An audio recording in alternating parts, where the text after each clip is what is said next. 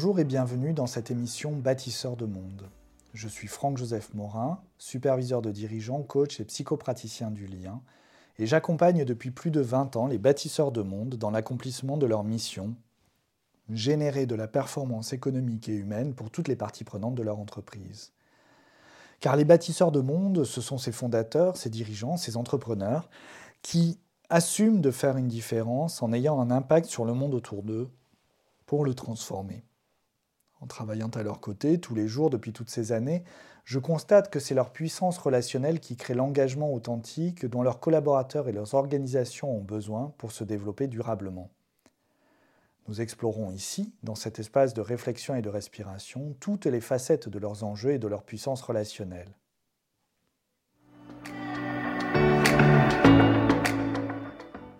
Dans l'épisode précédent, je vous présentais le mycélium relationnel comme le processus au cœur des enjeux d'engagement et de performance de toute organisation. Pour ce deuxième épisode de notre série, je vous propose de continuer notre voyage et de plonger au cœur du mycélium relationnel.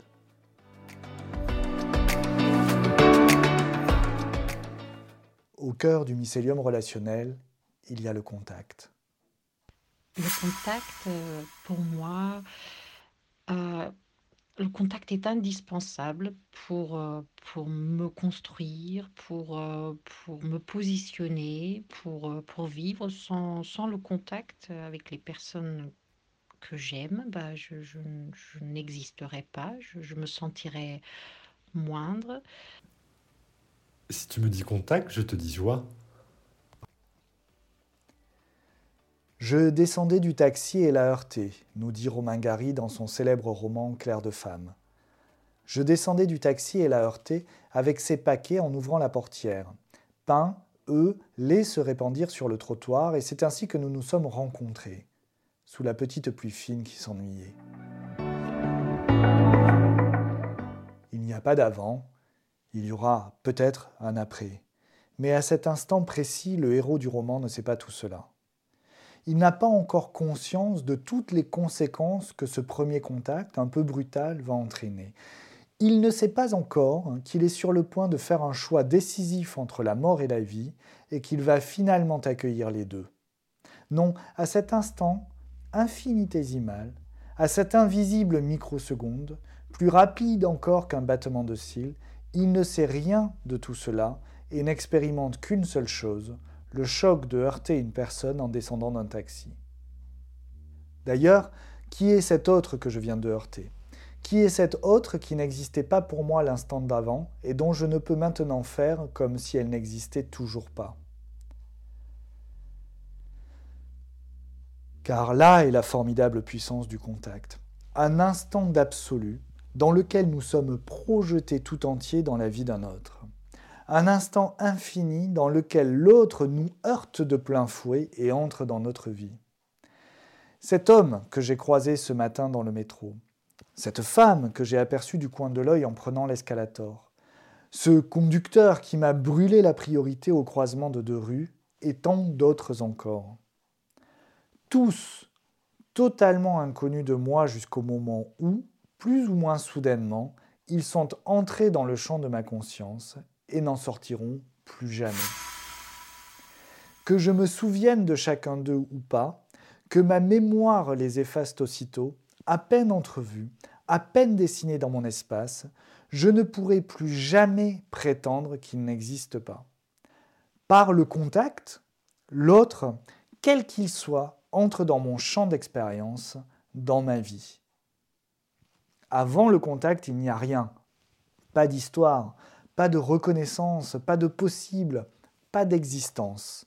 Avant le contact, bien sûr, il y a eu autre chose, ailleurs, avec quelqu'un d'autre, mais il n'y a jamais rien eu avec cet individu-ci, avec cette personne-là précisément.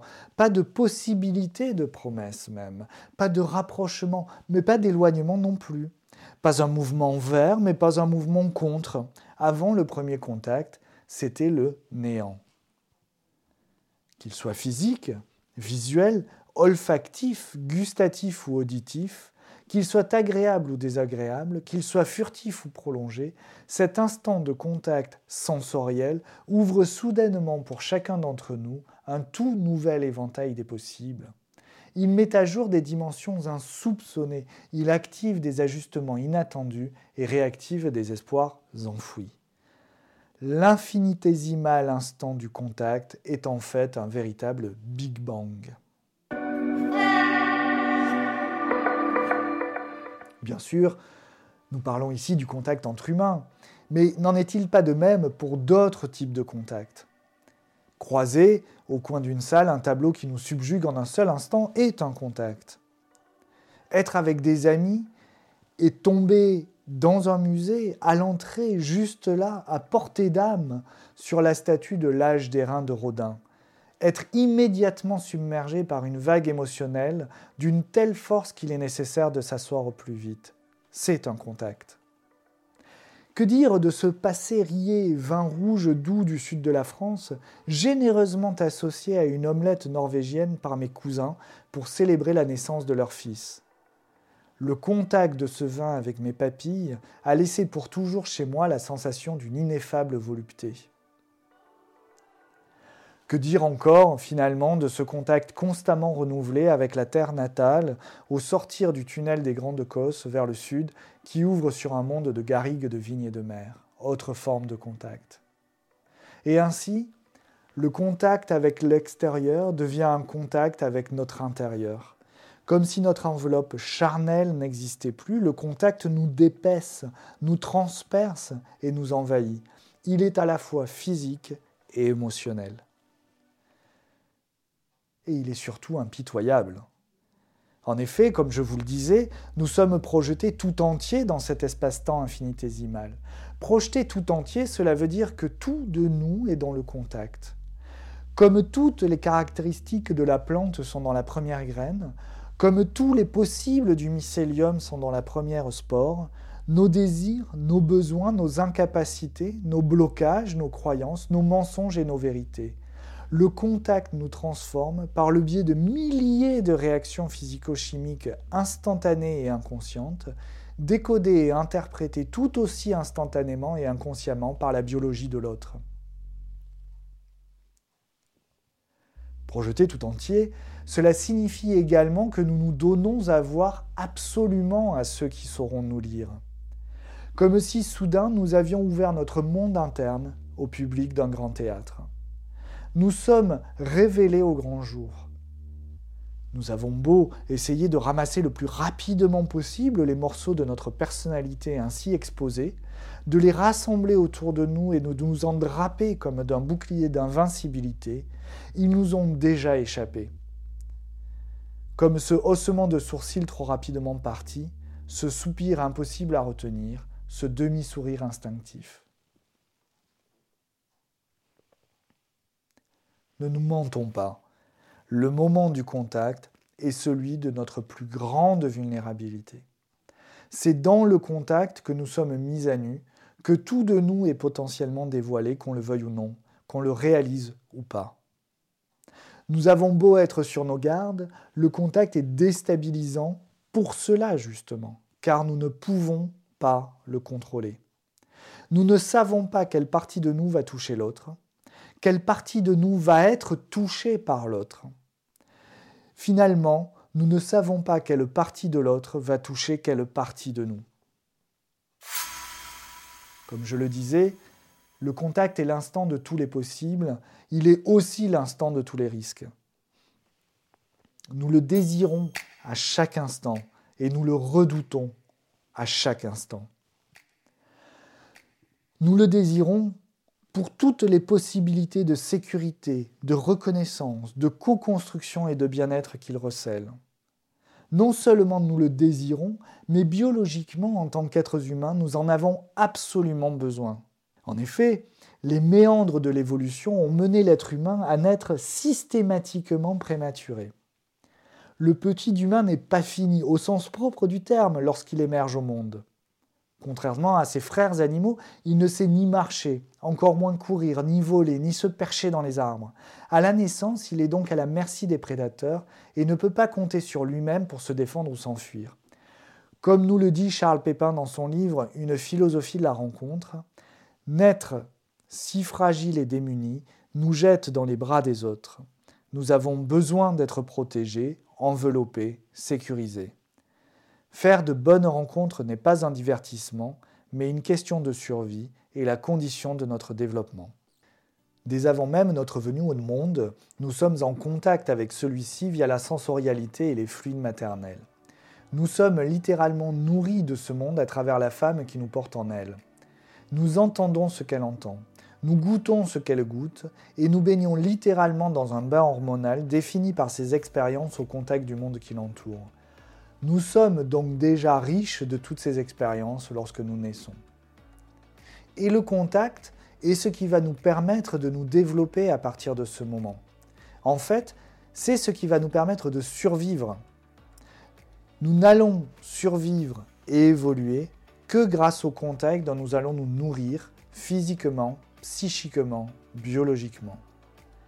Dès cet instant, le type de contact que nous allons vivre et ce que nous serons capables d'en faire va donner une certaine dynamique à notre existence. Un contact vécu comme sain et régulé aura plus de chances de nous permettre de développer un sentiment de sécurité qui nous portera tout au long de notre existence et nous encouragera à aller au contact encore plus. Nous pourrons alors nous projeter dans les différents contacts sans avoir le sentiment d'y disparaître, nous serons à la fois bien ancrés dans notre être et ouverts à la rencontre. Nous pourrons exister en relation avec l'autre sans pour autant nous comparer systématiquement. Nous serons prêts à construire avec l'autre, à créer quelque chose de plus grand que nous. Ce sera le tout début de notre mycélium relationnel. Au contraire, un contact vécu comme violent, dysrégulé, dysfonctionnel présentera plus de risques pour notre développement. Nous serons peut-être plus enclins à la vigilance, peut-être plus sensibles à la violence que tout contact peut contenir ou transmettre. Peut-être serons-nous méfiants, par nature diront certains, par nécessité diront d'autres, face à une nouvelle rencontre ou dans des situations inconnues. Nous devenons la somme de nos contacts.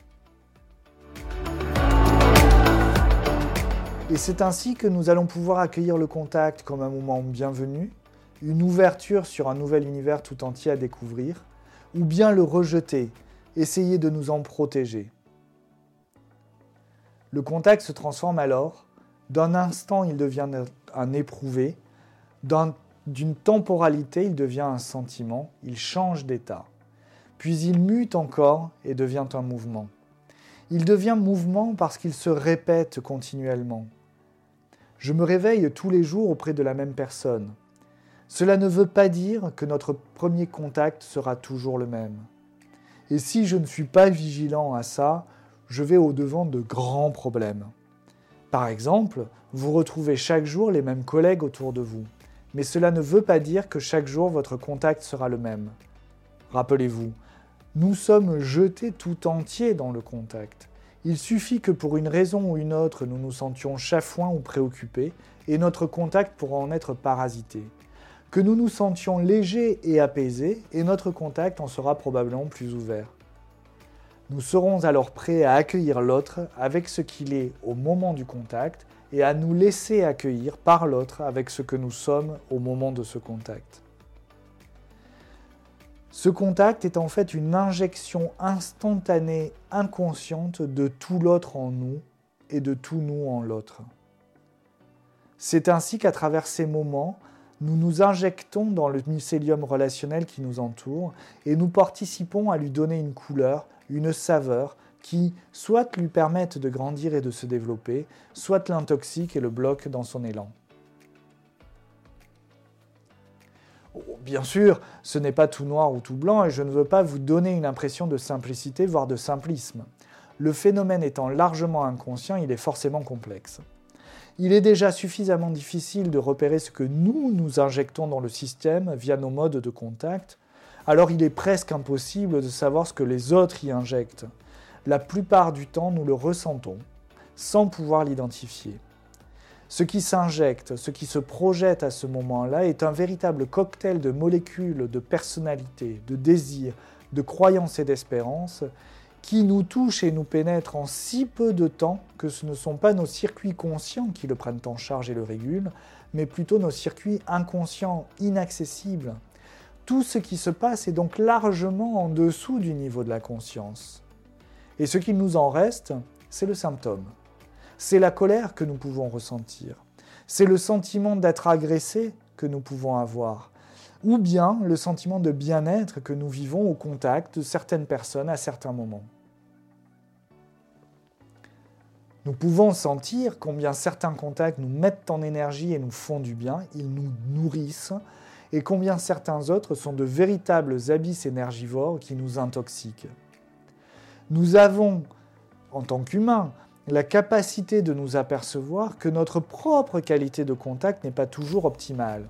Avec un petit peu d'honnêteté, nous pouvons nous demander pourquoi nous avons réagi aussi abruptement à la demande de ce collaborateur ce matin, alors que la même demande, effectuée à un autre moment par le même collaborateur, aurait certainement reçu un accueil plus apaisé. Les enjeux sont donc énormes. Dans le premier cas, c'est toute une machine créative qui est interrompue et qui ne peut pas être ainsi mise au service de l'organisation. Alors que dans le deuxième cas, le contact ouvre à la rencontre, à l'écoute et à l'élaboration collective sur, sur la base de ce que mon collaborateur a amené. Dans un cas, donc, j'impulse une dynamique positive, réceptive, constructive. Dans l'autre, je participe au blocage du système. Et si, dans le temps, jour après jour, votre qualité de contact a toujours la même couleur, provoque les mêmes effets d'acceptation ou de rejet, d'enthousiasme ou d'évitement, alors votre dynamique relationnelle commence à se bâtir sur ce socle et à se figer, comme si vous n'aviez plus qu'une seule manière d'agir et de réagir à votre disposition. L'éventail des possibles se referme progressivement pour ne laisser plus voir qu'une seule de ces tranches. Comme si vous n'aviez plus qu'un seul marteau ou un seul tournevis dans votre boîte à outils relationnelle. Et c'est ainsi que vous devenez cette personnalité difficile dont on craint les jugements et les coups de colère, ou au contraire que vous êtes identifié comme cette bonne patte à qui on peut tout demander jusqu'à l'épuisement. Je suis quasi certain, chères auditrices, chers auditeurs, que vous voyez à quoi je fais allusion et que vous pouvez vous-même identifier des personnes de ce style dans votre entourage, que vous avez vous-même eu ces expériences-là. Alors, comment faire pour ne pas devenir le facteur bloquant de votre système relationnel? Comment faire également pour réguler les contacts toxiques afin de peut-être les transformer en contacts créatifs? Comment agir sur des phénomènes largement inconscients et intangibles qui ont pourtant des effets bien réels dans notre vie de tous les jours? Une question. Une simple question. Peut suffire à vous mettre sur la voie. Comment allez-vous? Comment allez-vous en ce moment précis, là, maintenant, tout de suite. Comment vous vous sentez? Quel est votre éprouvé Qu'est-ce qui est présent pour vous? De l'agacement? De la colère? De la joie? Du plaisir? Du désir? De l'impuissance?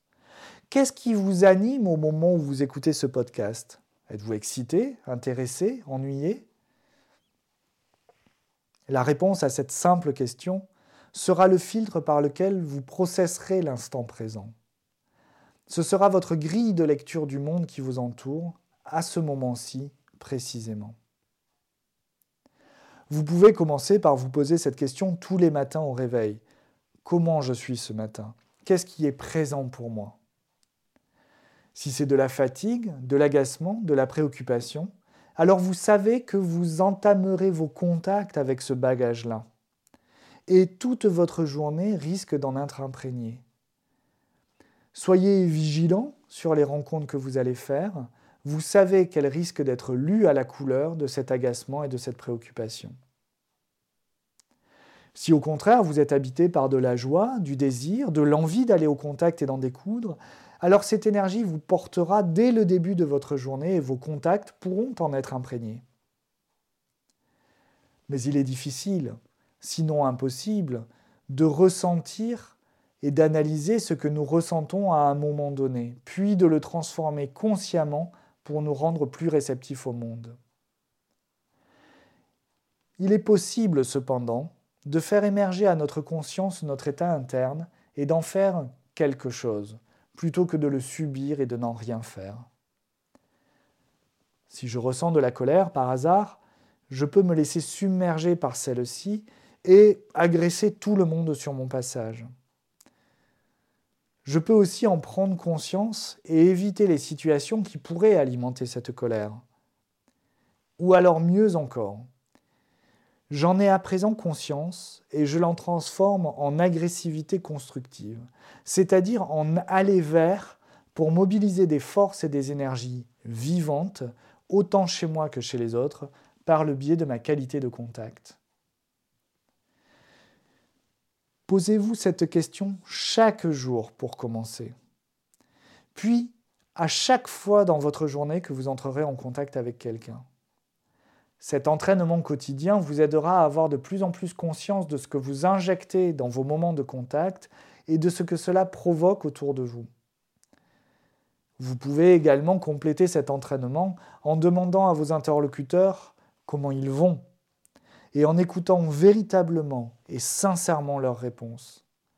Cela paraît tout bête, mais en les aidant à travailler leur conscience à cet endroit-là, comment je vais, et en travaillant la vôtre, cela vous permet d'obtenir toutes les informations nécessaires pour entrer dans le contact, réguler celui-ci et le faire évoluer en moment d'élaboration collective plutôt qu'en affrontement d'humeur. Grâce à cet entraînement, vous pourrez alors avoir une meilleure conscience de quelle partie de l'autre vient toucher quelle partie de moi. Et vous aurez alors à votre portée le premier outil de votre puissance relationnelle. Alors, comment allez-vous? Faites-moi savoir en commentaire si cet épisode vous a plu et n'hésitez pas à vous abonner à la chaîne YouTube Mycelium Consulting ou à Bâtisseur de Monde sur vos plateformes d'écoute. N'hésitez pas non plus à partager, liker, diffuser cet épisode de façon à élargir notre mycélium relationnel à tous. Nous pouvons également nous retrouver sur le site internet www.mycelium-consulting.com. En attendant, je vous donne rendez-vous dans 15 jours sur vos plateformes de streaming préférées en audio ou en vidéo pour continuer à explorer votre puissance relationnelle.